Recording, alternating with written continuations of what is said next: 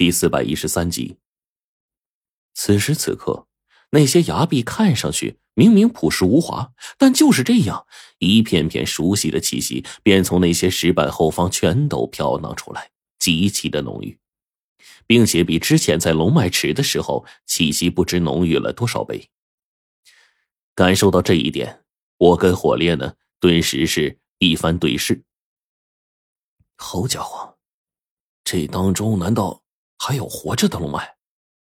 说不定咱们体内有禁忌之龙的血脉，所以呢，能格外敏锐的感觉到他们存在的气息。所以现在啊，咱们的感觉应该不会错的。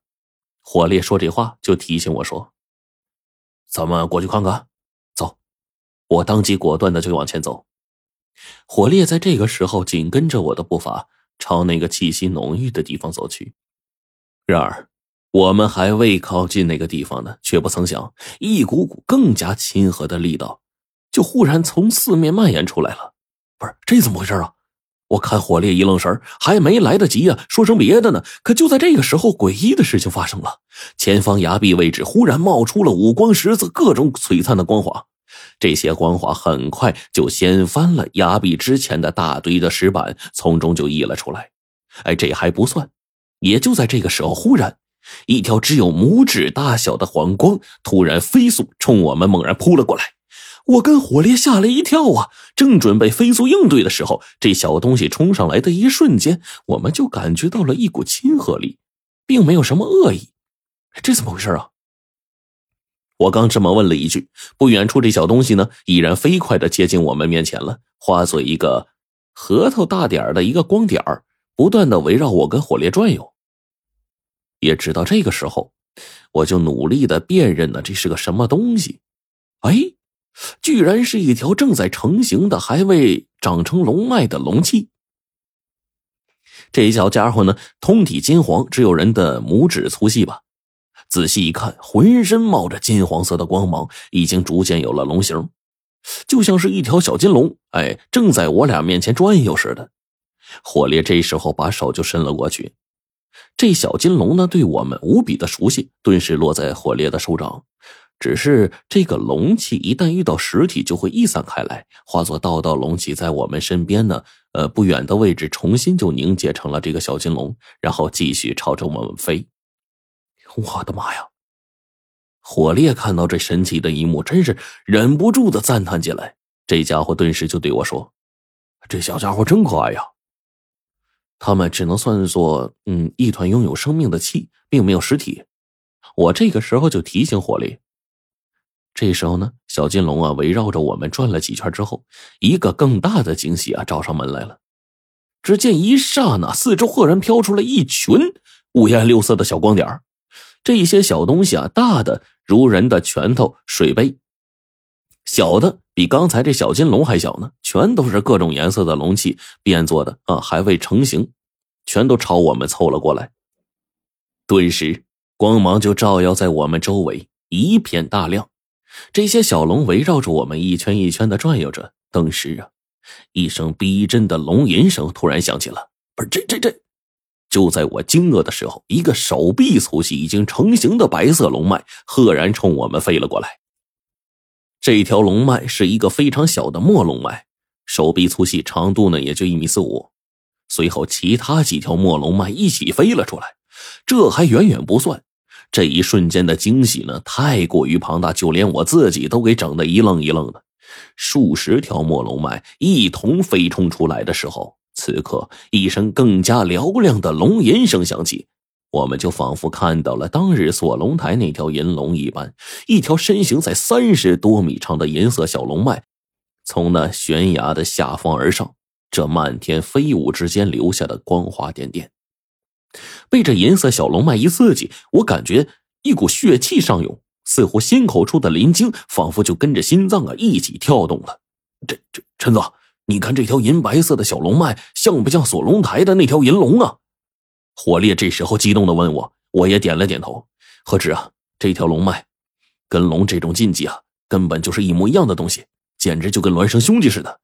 只是龙脉身具气运，只能藏在山川之下，一旦龙气泄露出去，就会死，出现折损。而且这些东西都是天地造化之物，不像真正的龙那样拥有禁忌力量。也是，龙脉是没有攻击力的，但究其根源，它们虽然有生命，但终究啊不是实体。火烈就慢慢的走到那条接近三十米长的银色龙脉的面前，这银龙脉呢，在天空飞舞了几圈，在火烈面前停下来了。然后呢，这个火烈用手啊，轻轻一触碰，这空气中除了被他搅动的这个变形的团团龙气之外，其实呢，就是跟用手接触空气一样，没什么直接的触感。他们是龙气，但是也就跟空气一样，终究啊是虚无的。果然，被他触碰的这个银龙脉呀，身体快速消散，化作点点龙气，飞快的在不远处聚集着，然后重新成型，然后很快呢，又在周围飘荡起来。而此时，我们面前围绕着一条小龙脉、数十条末龙脉，以及足足几百团的这个小龙气，那真是热闹。可是这些小龙气、龙脉在跟随着我们嬉戏时，似乎意识到啊。想要领着我们进去一个地方，龙脉们开始一点点返回石板下面那黑黝黝的洞内。我跟火烈眼见这些小龙气呢，就开始进去了，一面往里飞，一面就转过身来看我们。这一下，我们也明白了，他们似乎想让咱们进去啊。嗯，龙脉对咱们是无害的，咱们进去看看吧，反正也没什么危险。说着，我就跟火烈顺着呢，就走到了这个崖壁前。此刻，我们面前这个石壁上那个黑黝黝的洞口啊，已经被这些小龙气们给照的，就跟城市里的霓虹似的。顿时呢，我跟火烈就更加没有顾忌了，直接就进去了。天哪！就万万没想到，刚刚踏进这个洞中没几步，比刚才浓郁数倍的龙气一下从洞内就溢散出来，特别让人吃惊。也就在我们进洞之后，背后的石板再次移动，将我们进来的路给堵住了。我跟火烈就顺着往里走，时间不长，这里面的钟乳石地下溶洞混合着水流，被映衬的越发漂亮，不禁令人心旷神怡啊！就在这洞内五十米开外的地方上，此刻那个庞大的足足百米左右的洞窟当中，我看到了惊人的一幕。末龙脉、小龙脉相互交错着，足足有数千条之多。而在那当中，小龙气无穷无尽，单凭人的肉眼难以数通。这个还算好的，好家伙，在这当中，我们竟然连续看到了七条小龙脉。这七条小龙脉。除了之前我们见过的那条银龙脉之外，剩下一条红色龙脉，身躯最长最大。它的身躯大约在七八十米左右，整个身躯啊将洞窟都围了好多圈其余的几条小龙脉呢，也都是水桶粗细，身躯二三十米。在这一方洞窟，已经有将近多半的位置都被龙气所占据了。此刻。在我们进来之后呢，这些密密麻麻、浓郁无比的龙气已经让我跟火烈有了一种说不出的舒适感。火烈正是在这个时候呢，竟然张口叫出了声。这家伙声音一出口，竟然跟龙吟似的，只是他这嗓子还有点粗哑，并不嘹亮。可即便是这样啊，在听到火烈这一声叫啊，整个洞中的龙脉们全都炸窝了，一瞬间全都朝我们跑了过来。哎，这还不算，我就感觉呀，火烈这时候开始产生异变了，而我此刻心口处的鳞茎竟然开始逐渐有了温度，并且温度剧烈的加剧。难道我要进入暴走状态？一瞬间，我心里一惊啊！要知道，我在暴走状态下根本就是无意识的胡乱攻击。到那时候啊，我自己都不知道自己在干什么，尤其是在这种尸漂子横行的地方，而且这里多半呢。已经是死山了，一旦如此，我要是不长眼，把哪块弄个崩塌，那别说我我在暴走状态，那就厉害个十倍百倍，也逃脱不了被活埋的下场啊！而就在此刻，我忽然又觉得不对。我以往暴走状态来临的时候呢，一般都是心口处的鳞茎被破坏，亦或是受到什么刺激，然后浑身上下体温快速升高。可是这一次呀，这个。林晶的温度越来越高，而且只是在短短时间内，心口处的林晶的温度似乎已经达到沸点了。就连我自己啊，都被烫得非常难受。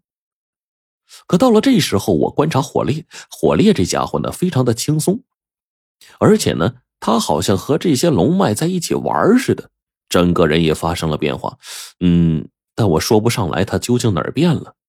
但也就在这不久之后，一股钻心的疼就开始了，疼的我是难受极了，就好像是被开水烫过一样。而此刻，我心口处的鳞经的温度在不断上升。照这样下去呢，我估计我心口处的鳞经或许瞬间就能达到将钢铁给融化掉的地步。到了那个时候，或许林晶会灼烧掉我心口处的皮肤，甚至直达我的心脏，将我脏器给融化了。那时候，我或许会死。这个，哎呀，我从未想到有一天我会以这样一种方式死去了。可就在这刹那，心口处鳞晶的温度已经是越来越高。